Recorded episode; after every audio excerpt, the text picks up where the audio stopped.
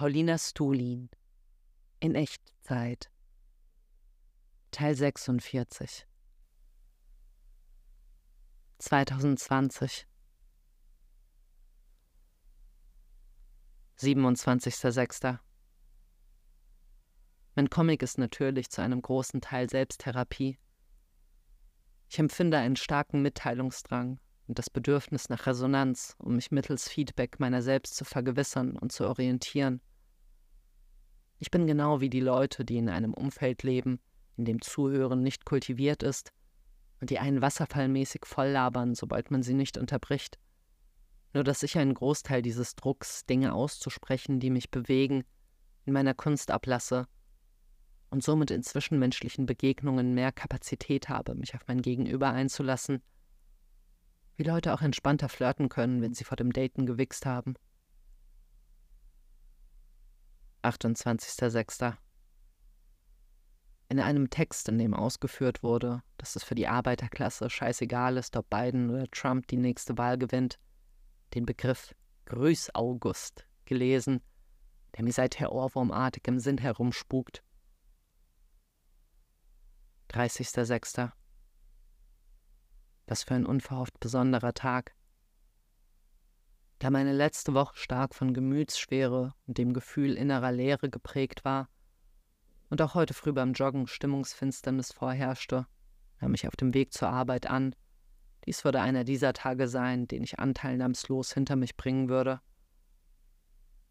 Meine Apathie war sogar noch mit einer deftigen Prise Unlust gewürzt, hatte ich mir doch vorgenommen, heute einen neuen Schritt hin zu einem ungezwungeneren Leben allgemein und der Essverhalten im Speziellen zu wagen.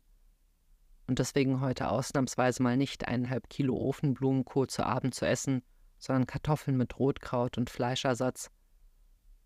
Ich fürchtete mich davor, durch die geringere Menge nach dem letzten Bissen mehr zu wollen und daraufhin einen Kampf mit meinem Appetit ausfechten zu müssen, dass dieser quantitative Verzicht von mir verlangen würde, dem Drang, mich gehen zu lassen, zu widerstehen und selbst beherrscht durch ein finsteres Tal des Cravings hindurchzuatmen. In der Betreuung begrüßte mich eine ungewohnte Szene. Es wurde gesungen. Sascha hatte begonnen, mit einem Kind ein Lied über die Corona-Zeit zu schreiben. Ich wurde sofort darin eingebunden und konnte so den Großteil meiner Schicht mit Keyboard und Gitarre spielen verbringen. Nachdem die Kinder um 15 Uhr gegangen waren, hatten wir noch Teamsitzung mit 15 Leuten. Die erste seit mehreren Monaten. In Erwartung, eh nur Informationen zu hören, die ich schon weiß, versuchte ich mich innerlich totzustellen und die Stunden entspannt sitzend durchzuatmen. Doch es gab gleich zu Anfang richtig saftigen Klatsch. Ivan und Tanja, die ich beide unabhängig voneinander schon mehrere Jahre kenne, mit denen ich die ganzen letzten Wochen nichts an zusammengearbeitet habe, sind A. zusammen und B. schwanger. Hätte ich nie gedacht. Ich war richtig baff und musste sie mir natürlich sofort direkt beim Sex miteinander vorstellen. Nach eineinhalb Stunden machten wir eine 20-Minuten-Pause, die zu 40 Minuten ausartete, weil wir uns alle miteinander verquatschten. Und irgendwie war diese Pause dann eigentlich auch die richtige Teamsitzung da, wo es um uns ging, die Dinge, die uns wirklich wichtig waren.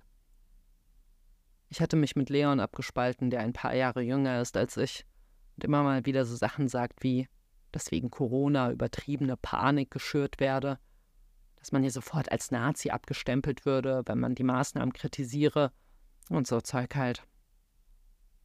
Bei jeder seiner Aussagen innerlich mit dem Kopf schüttelnd, gab ich mir dennoch Mühe, eine geduldige und freundliche Fassade aufrechtzuerhalten und das Gespräch dahin zu lenken, den Kapitalismus als Ursache der Probleme, die uns das Leben schwer machen, zu benennen und als Alternative verschiedene Ansätze computergesteuerter Planwirtschaften vorzustellen, wie das chilenische Projekt CyberSyn oder das Konzept des Library Socialism.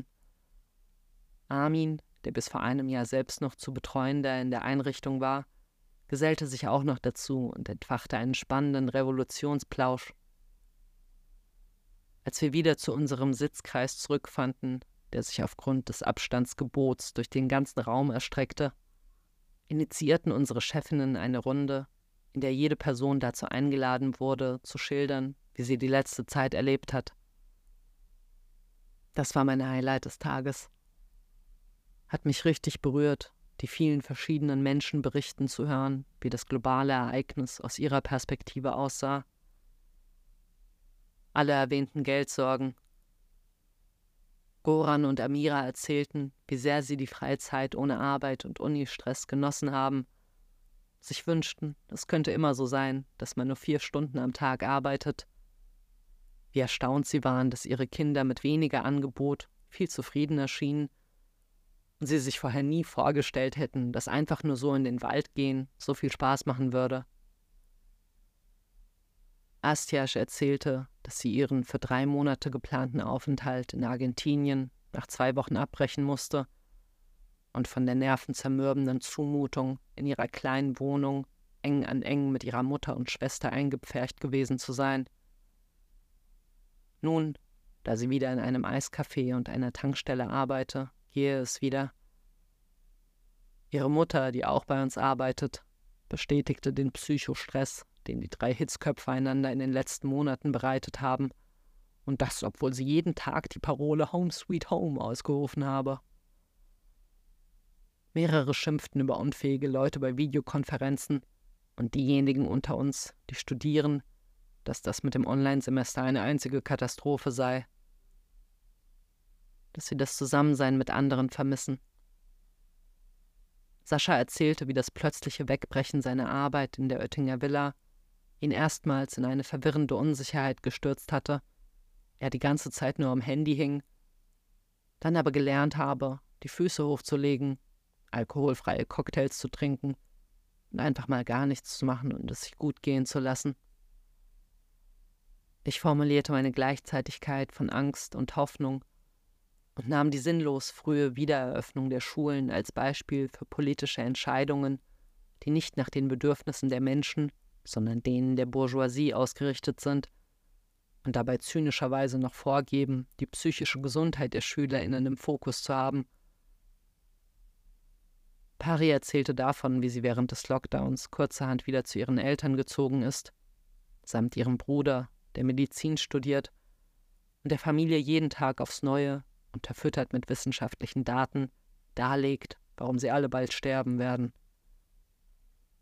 Rico klagte darüber, wie er in den ersten Märzwochen bei seinem Job im Supermarkt gefühlt 10.000 Leuten erklären musste, dass Klopapier, Mehl, Nudeln und Hefe ausverkauft seien. Ich bin voller Zuneigung und Gemeinschaftsgefühl aus der Betreuung gegangen und fühle mich immer noch richtig beschwingt von dieser deftigen Dosis Menschlichkeit. 1.7. Wertvolle Lektion von Adam Müller über die Notwendigkeit, die Fähigkeit, Dinge ironisch betrachten zu können, in sich zu kultivieren, um nicht zum dogmatischen Trottel zu verkommen. Ironie sei, Zitat, die Offenbarung der Freiheit des Künstlers oder des Menschen. Und erwirfst du dich irgendeiner noch so schön von dir ausgesprochenen Idee, Bleibst du kleben an irgendeinem bestimmten Dienst des Heiligen auf Erden? Behandelst du irgendeinen Gegenstand oder Mensch mit immer wiederkehrender Vorliebe? Nährst du gegen gewisse Formen des Lebens eine unüberwindliche Abneigung? So mangelt dir die Ironie, die göttliche Freiheit des Geistes, ohne die es weder Ideen noch Heiliges noch Liebe gibt. Dem geliebten Gegenstand ist also nie damit gedient, dass du in ihn untergehst oder versinkst, sondern vielmehr, dass du in seine ganze Tiefe mit Freiheit eingehst, was du nur vermagst, wenn du mit immer gegenwärtiger Freiheit, dich wieder zu erheben, in dich selbst aus deiner Hingebung zurückzukehren imstande bist. Zitat Ende.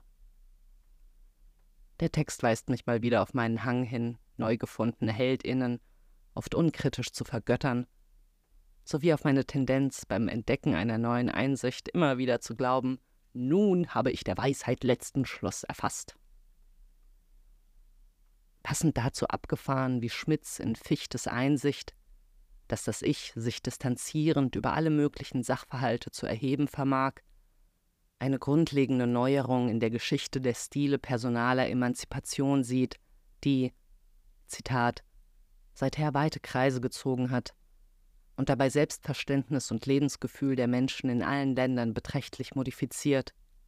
Zitat Ende. Ein Symptom dafür sei der schwarze Humor, die Technik mit dem Entsetzen Scherz zu treiben. Schlegel, Zitat, die sokratische Ironie ist die freieste aller Lizenzen, denn durch sie setzt man sich über sich selbst hinweg. Zitat Ende. Muss nochmal nachlesen, was David Foster Wallace zu der Übertreibung dieser Distanznahme geschrieben hat, die ihm gemäß in der hyperironischen Popkultur der 90er Jahre mündete, zum Beispiel Ausdruck in der Serie Seinfeld fand, die sich das Credo No Hugging, No Learning auf die Fahne geschrieben hat und auf die hin die erzählerische Strömung der New Sincerity eine folgerichtige Gegenbewegung war. Wohltuend in der Serie My So-Called Life meine ins Alter verschleppte Teenage-Angst nachfühlbar dargestellt zu sehen. Angenehm ruhiger Erzählrhythmus, sichtlich aus einer anderen Epoche. Zusätzlich zur Verstörung durch die Corona-Brille, aufgrund der der Blick sofort Alarm schlägt, wenn die Menschen auf dem Bildschirm sich zu nahe kommen, ist es irritierend, Jugendliche zu sehen, die kein einziges Mal ein Handy zücken. Zweiter Siebter. In der Betreuung haben wir heute den Film Angry Birds geschaut. 1a Propaganda, dass es eindeutig unterscheidbar gute und böse gibt und dass man zum Erlangen gemeinsamer Ziele immer einen Führer braucht. In einer Deutschlandfunksendung über Rausch zitierte die Moderatorin einen Dichter mit den Worten Die Realität ist so fad wie Magerquark und wendete sich dann interessiert an einen Experten. Ist es so schlimm, Herr Quenko? 3.7. 6.19 Uhr aufgestanden, Kaffee gekocht, Dehnübungen, Meditation, dann ab an den PC. In letzter Zeit habe ich meine Morgenarbeitsstunden meist für die Transkribierung meiner Tagebücher genutzt. Heute eröffnete ich ein neues Textdokument, in dem ich eine Liste mit all den Dingen aufstellte, die ich zu meinem Comic sagen möchte besonders im Hinblick darauf, dass ich mit Annette abgemacht habe, nächste Woche ein gemeinsames Interviewvideo zu machen. Um 9 Uhr zur Arbeit, wo nur ein Kind zu betreuen war, das in den letzten Wochen meist als einziger kam und für den diese fünf Stunden tägliche Notbetreuung mehr und mehr zu einer Zumutung werden, die er stoisch absitzt. Anfangs konnte ich noch prima mit ihm übers Zeichnen bonden und es gelang mir auch Schritt für Schritt, ihn in Gespräche zu verwickeln. Doch über die Zeit legte sich eine merkliche Bitterkeit über ihn, und er lehnte alle Kontaktangebote ab, um, immer auf demselben Platz sitzend, auf dem Handy zu zocken. Wie er sich wohl eines Tages an diese seltsame Lebensphase erinnern wird?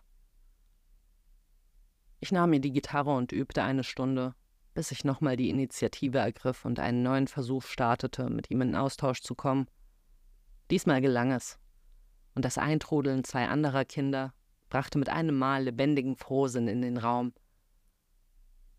Mit einem Jungen steckte ich innerhalb weniger Minuten mitten in einem Gespräch über den Aufstieg Hitlers, deutsche Kolonisation und dem Übergang vom Feudalismus zum Kapitalismus und half ihm währenddessen eine Schablone zu entgittern und so auf einem Mülleimer zu arrangieren, dass er ihn ansprühen konnte. Die Zeit verflog ratzfatz, und bevor ich mich umsehen konnte, war meine Schicht vorbei und ich hatte Sommerferien. Ich verließ die Einrichtung mit diesem besonderen Gefühl, das mich schon in den letzten Jahren immer wieder zuverlässig an diesem speziellen Tag durchflutet hat. Es irgendwie nicht glauben können und leicht überwältigt vor dem riesigen Batzen Freizeit, der mir bevorsteht. Ich ging eine Furo Kohlrabi kaufen, fuhr heim, zog mich schnell um machte mich stoned und scheuchte mich wieder raus zum Joggen. Meiner gedrückten Stimmung, dem leichten Rausch und der sanften klimatischen Schwüle entsprechend verlief es recht langsam und zäh. Aber nicht schlimm. Ich konnte genug Geduld aufbringen, um gleichmütig von Abschnitt zu Abschnitt zu trapsen. Wieder zu Hause angekommen, gönnte ich mir für die sportliche Heldentat eine extra Portion Kohlrabi und versenkte mich fasziniert in die Schmitz-Lektüre, in der es um personale Emanzipation und Regression ging. Fundament von Schmidts Raumtheorie ist ja die prädimensionale Weite, in der der Leib sich als absoluter Punkt erfährt, von dem aus Richtungen ausgehen, zum Beispiel von innen nach außen und andersrum. Des Weiteren erfährt sich selbiger Leib nicht nur als absolutes Hier, sondern mit Hilfe der Fläche auch relativ zu anderen Gegenständen und konstruiert sich den sogenannten Ortsraum, der dem üblichen Verständnis eines dreidimensionalen Raumes entspricht, in dem die Dinge durch Lagen und Abstände vermittelt miteinander in Beziehung stehen. Schmitz entwirft die Theorie, dass dieses Vermögen der relativen räumlichen Wahrnehmung ermöglicht, sich nicht nur aus der Ego-Perspektive, sondern auch, wie von außen, zu sehen und ist somit die Voraussetzung für Distanznahme von sich selbst und personaler Emanzipation allgemein ist. Ein begriffliches Schmankerl der allergrößten Güte, wie er die Fläche beim Beschreiben ihrer zentralen Rolle für die Menschwerdung Laboratorium der kombinatorischen Fantasie nennt. Sie ist das Spielfeld, auf dem wir unsere Vorstellungen ausprobieren, bevor wir sie in die Wirklichkeit umsetzen. Am späten Nachmittag Nahmann im Comicladen besucht und danach noch zum am weitesten von meiner Wohnung entfernten Aldi gefahren. Einerseits, weil in dieser Filiale meist mehrere Kohlrabi-Kisten stehen, sodass ich eine größere Auswahl habe, um mir die größten rauszupicken, aber auch, weil ich mich noch auf Trab halten wollte, um mir abzugewöhnen, schon um 17 Uhr anzufangen, die Schotten dicht zu machen. Die Tour erschöpfte mich ganz schön hart, so dass ich mir daheim angekommen direkt die volle Ladung Kohlrabi fressen und Facebook scrollen gönnte. Da erfuhr ich jedoch von einer Spontandemo um 19 Uhr von Fridays for Future anlässlich des heute beschlossenen Gesetzes über die Verschleppung des Kohleausstiegs auf 2038. Ich rang mit mir, ob ich hingehen sollte, und die Stimme in mir, die Bock auf ein unlangweiliges Leben hat, gewann habe aber auch den Verdacht, dass mein aktueller Zyklusstand diesen Entschluss begünstigt hat. Ich notiere seit neuestem meine Stimmungsphasen in meinem Kalender, und es scheint sich ein recht klares Muster abzuzeichnen, von Tagen, in denen ich mich innerlich tot fühle, solchen, in denen ich total konfus bin, Overachiever-Phasen, in denen ich vor Energie strotze und alles erledigen will, und den All Eyes on Me Episoden, in denen ich voller Schwung bin und mich der Welt zeigen will. Letztere war heute an der Tagesordnung, und so schlüpfte ich doch noch in Windeseile aus den Gammelklamotten ins kleine Schwarze und machte mich auf den Weg. Vor der Haustür traf ich noch auf einen Nachbarn, einen Arzt aus Indien, der für Merck arbeitet und aus dessen Wohnung neuerdings beständig englischsprachige Videokonferenzstimmen dröhnen. Ich schilderte ihm den Anlass des Protestes wir tauschten uns noch ein bisschen zum Thema aus und einigten uns, dass die Klimakatastrophe ein globales Problem sei, für dessen Lösung die Menschheit an einem Strang ziehen muss. Die Demo begann mit circa 100 Leuten und schwoll dann etwa auf das Doppelte an. Die kurze Anfangs-Awkwardness wurde schnell von den üblichen Verdächtigen durchbrochen. Sprechchöre wurden angestimmt, die wir die letzten eineinhalb Jahre zusammen geübt haben und die deswegen nach kurzem Eingrooven wieder wie aus der Pistole geschossen kamen. Das hat so Bock gemacht, mal wieder mit einem Mob rufend und singend durch die Straßen zu ziehen und die verdutzten Reaktionen der Passanten und der Leute zu sehen, die wir an ihre Fenster lockten. Ich kam mit Martin ins Gespräch, den ich vor neun Jahren bei der Aktion Stadt statt Parkplatz kennengelernt habe und den ich als Mitbegründer vieler Umweltschutzinitiativen schätze. Da in mir jedoch schon seit geraumer Zeit die Ahnung keimt, dass sein Engagement politisch nicht radikal genug durchdacht ist, und sich auf reformistische Forderungen beschränkt, sendete ich ihm vor ein paar Monaten den Link zum Podcast, den ich mit Fabian Lehr über die Klimakatastrophe gemacht habe. Meine Frage, ob er ihn gehört habe, verneinte er. Ebenso mein Nachbohren, ob er Kommunist sei. Ich forderte ihn auf, mir zu schildern, wie er sich einen Weg aus der aktuellen Misere vorstellt, und er begann wie erwartet von bedingungslosem Grundeinkommen und CO2-Steuer zu sprechen – und dass er unter politischem Einsatz versteht, Parteiprogramme zu studieren und dann die zu wählen, die diese Dinge am ehesten umsetzen. Ich seufzte innerlich und versuchte ihm verständnisvoll nahezulegen, sich eingehender mit dem Klassenverhältnis auseinanderzusetzen, worauf er sein Notizbuch zückte und sich eine Erinnerung reinschrieb, den Podcast zu hören.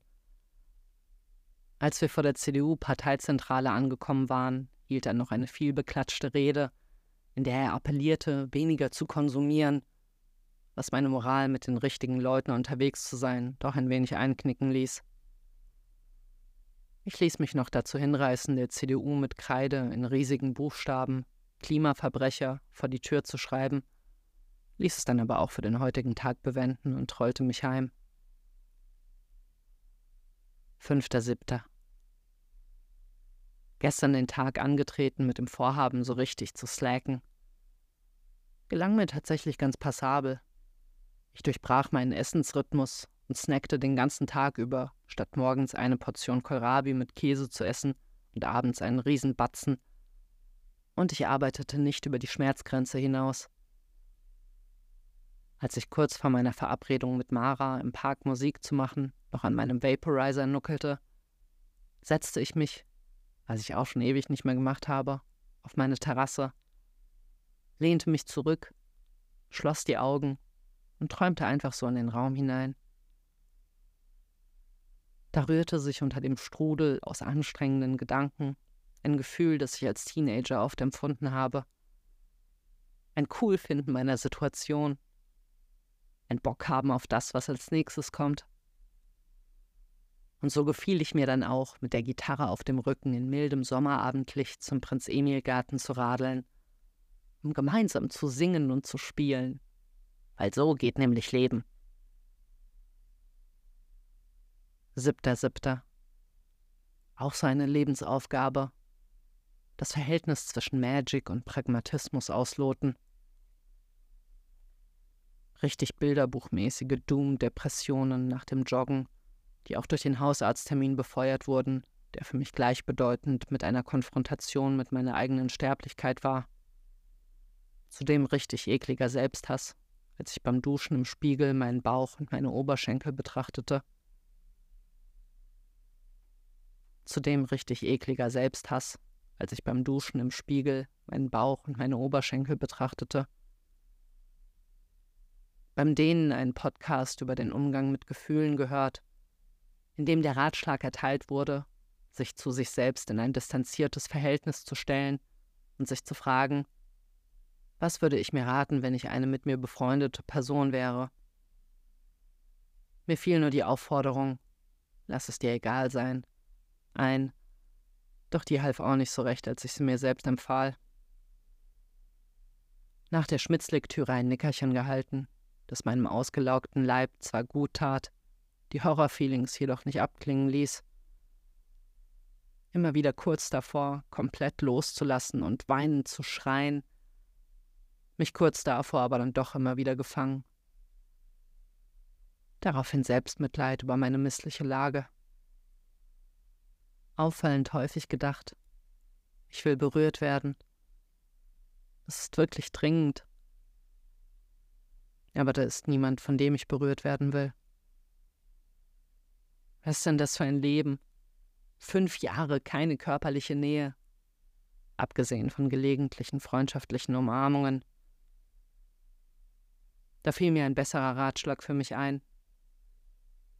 Halte es aus, atme es durch. Es wird noch eine ganze Weile dauern. Finde dich damit ab. Aber es wird sich verändern. Ich schlief ein und das tat gut. Beim Aufwachen war ich unentschlossen, ob ich noch eine Weile rumliegen soll oder ob mich das noch deprimierter macht. Kurz blitzte die Vorstellung auf, dass das jetzt der Beginn dieser berühmten Phase sein würde, in der deprimierte Leute nicht mehr aus dem Bett kommen. Ich starrte noch eine Viertelstunde totäugig ins Nichts und raffte mich dann auf, um in den Supermarkt zu fahren und im Anschluss ein wenig Seelenfrieden in der Hausarbeit zu finden. Die Stunden vergingen angenehm zügig, und schon bald war es an der Zeit, zum Arzt zu fahren.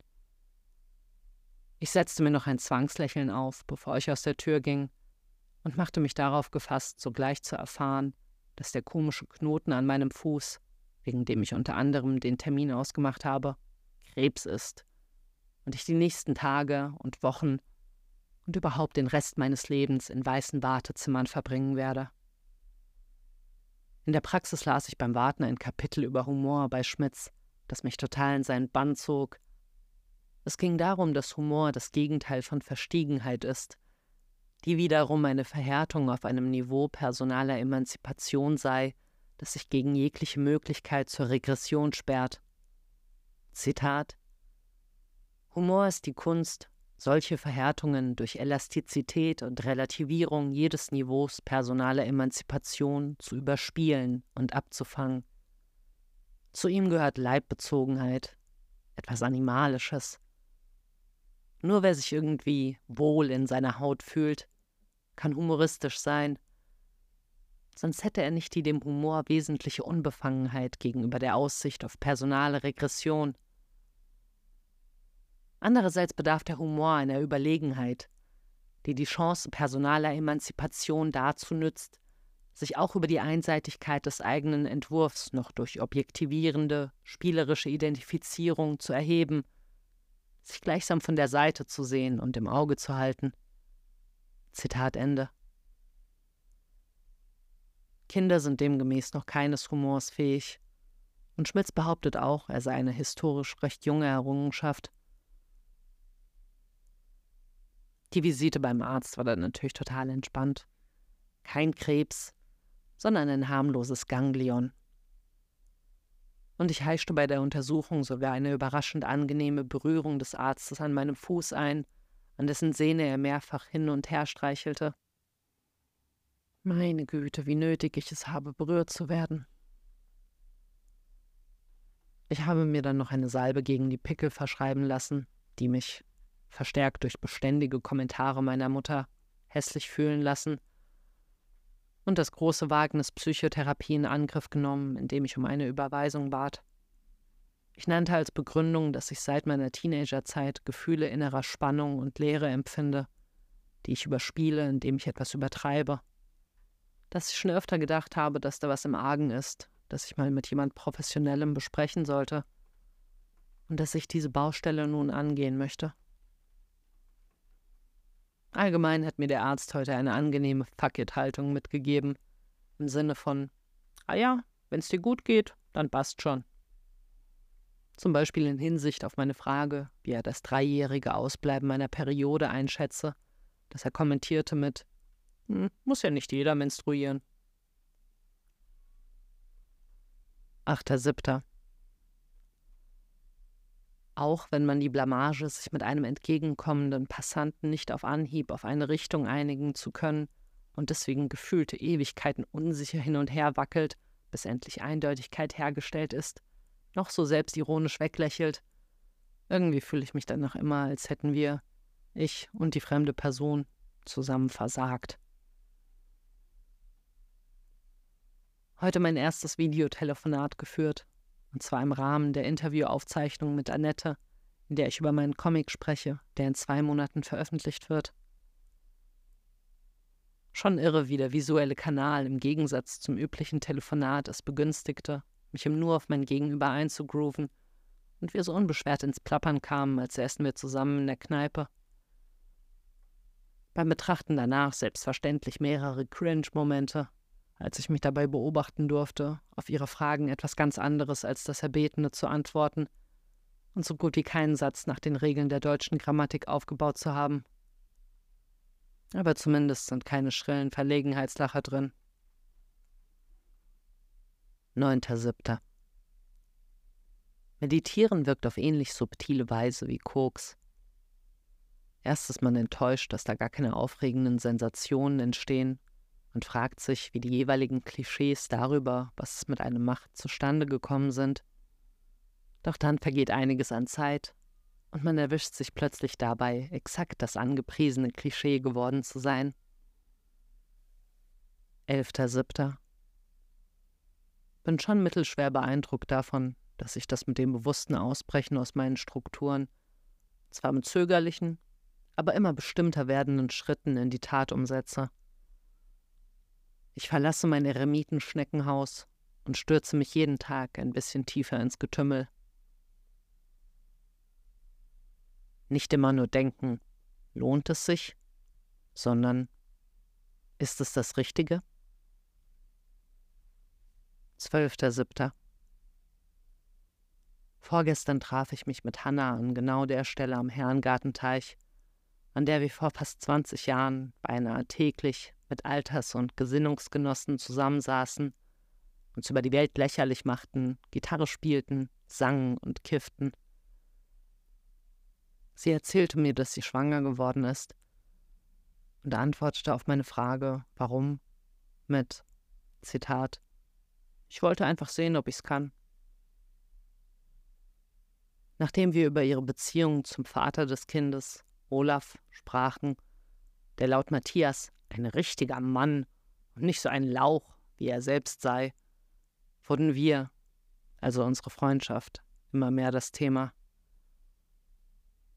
Sie stellte die Behauptung in den Raum, dass wir in gewisser Hinsicht nie richtig ehrlich miteinander gewesen seien, uns nie unsere tiefsten Ängste und Sorgen mitgeteilt hätten und einander trotz jahrelanger Innigkeit fremd geblieben wären.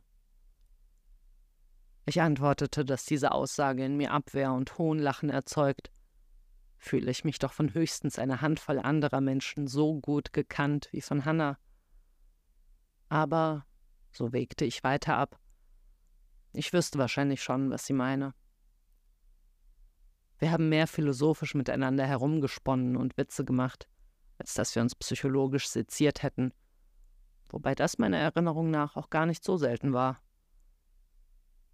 Mir schien, dass es Hannah ein Bedürfnis war, auszusprechen, dass zwischen uns nicht immer alles eitel Sonnenschein gewesen ist und vieles im Argen lag und liegt. Ich widersprach ihr in dieser Hinsicht nicht, betonte aber, dass das nur im Vergleich mit anderen Beziehungen zu bemessen sei. Ja, sie mochte mit anderen Freundinnen Dinge teilen, die sie mit mir nicht teilen konnte, aber, und mir gefiel, mit was für einer Gewissheit ich diese Behauptung vortrug, ich sei mir sicher, dass wir in Sphären vorgedrungen sind, in denen sie bisher mit niemand anderem war. Sie stimmte zu.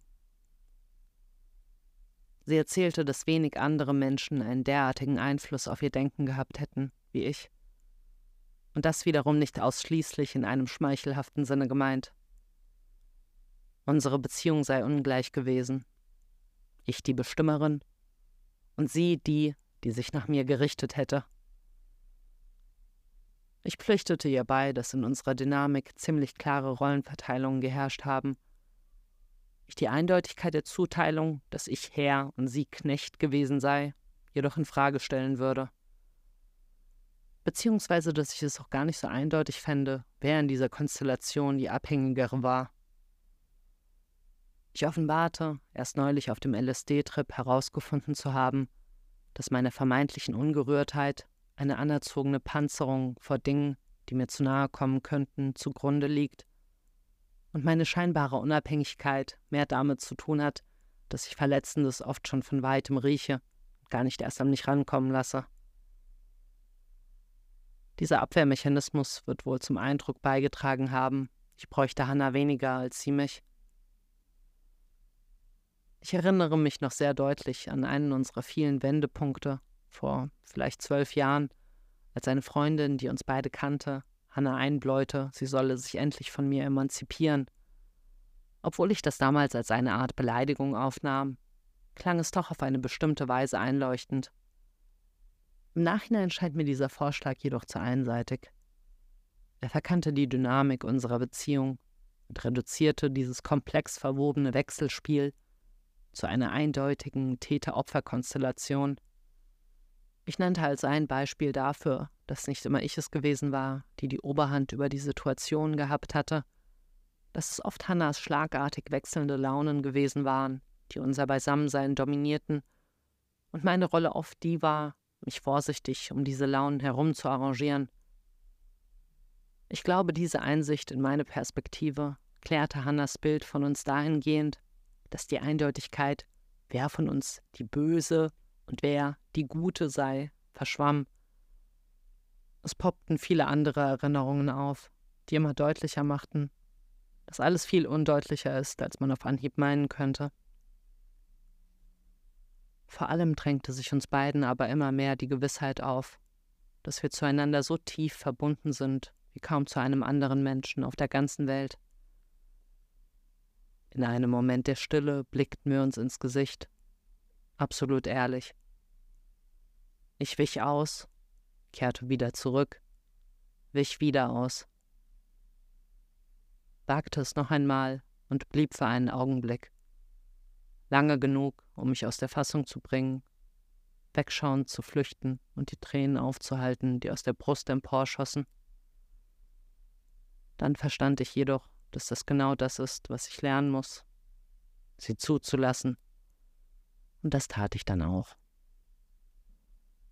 Hannah verstand und bot mir, erst ein bisschen unsicher, ob das angesichts von Corona okay ist, eine Umarmung an, in die ich mich sofort dankbar hineinstürzte.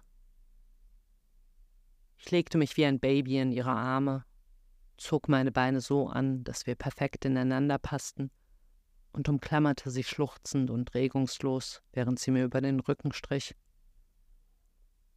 So warm, so weich, so sicher. Mein Gott, wie ich das gebraucht habe. Mir gefiel, dass es in voller Aufrichtigkeit passieren konnte, ohne schwulstig zu werden. Ich sackte auf diesen intensiven Körperkontakt hin erstmal nach hinten um und strömte in alle Richtungen aus. Nachdem ich mich wieder gesammelt hatte, konnten wir weiterreden. Sie offenbarte, dass sie selten jemand derart auf die Palme gebracht hat wie ich. Ich erwiderte, das sei gar nicht so einfach, über sich selbst zu hören, aber ich wisse, was sie meine. Wir reisten noch weiter durch unsere Vergangenheit, Gegenwart und Zukunft, und ich war angetan, ihren Berichten darüber zu lauschen, welche neuen leiblichen Phänomene das Schwangersein mit sich brachte. Erst neulich habe sie fast entsetzt etwas gespürt, das in Online-Foren wohl gerne als Schmetterlingsflattern bezeichnet wird, ein wackelndes Kitzeln im Bauch. Als wir aufbrachen, teilten wir noch ein gutes Stück Weg und trennten uns inniger verbunden, als wir heute zueinander gefunden haben.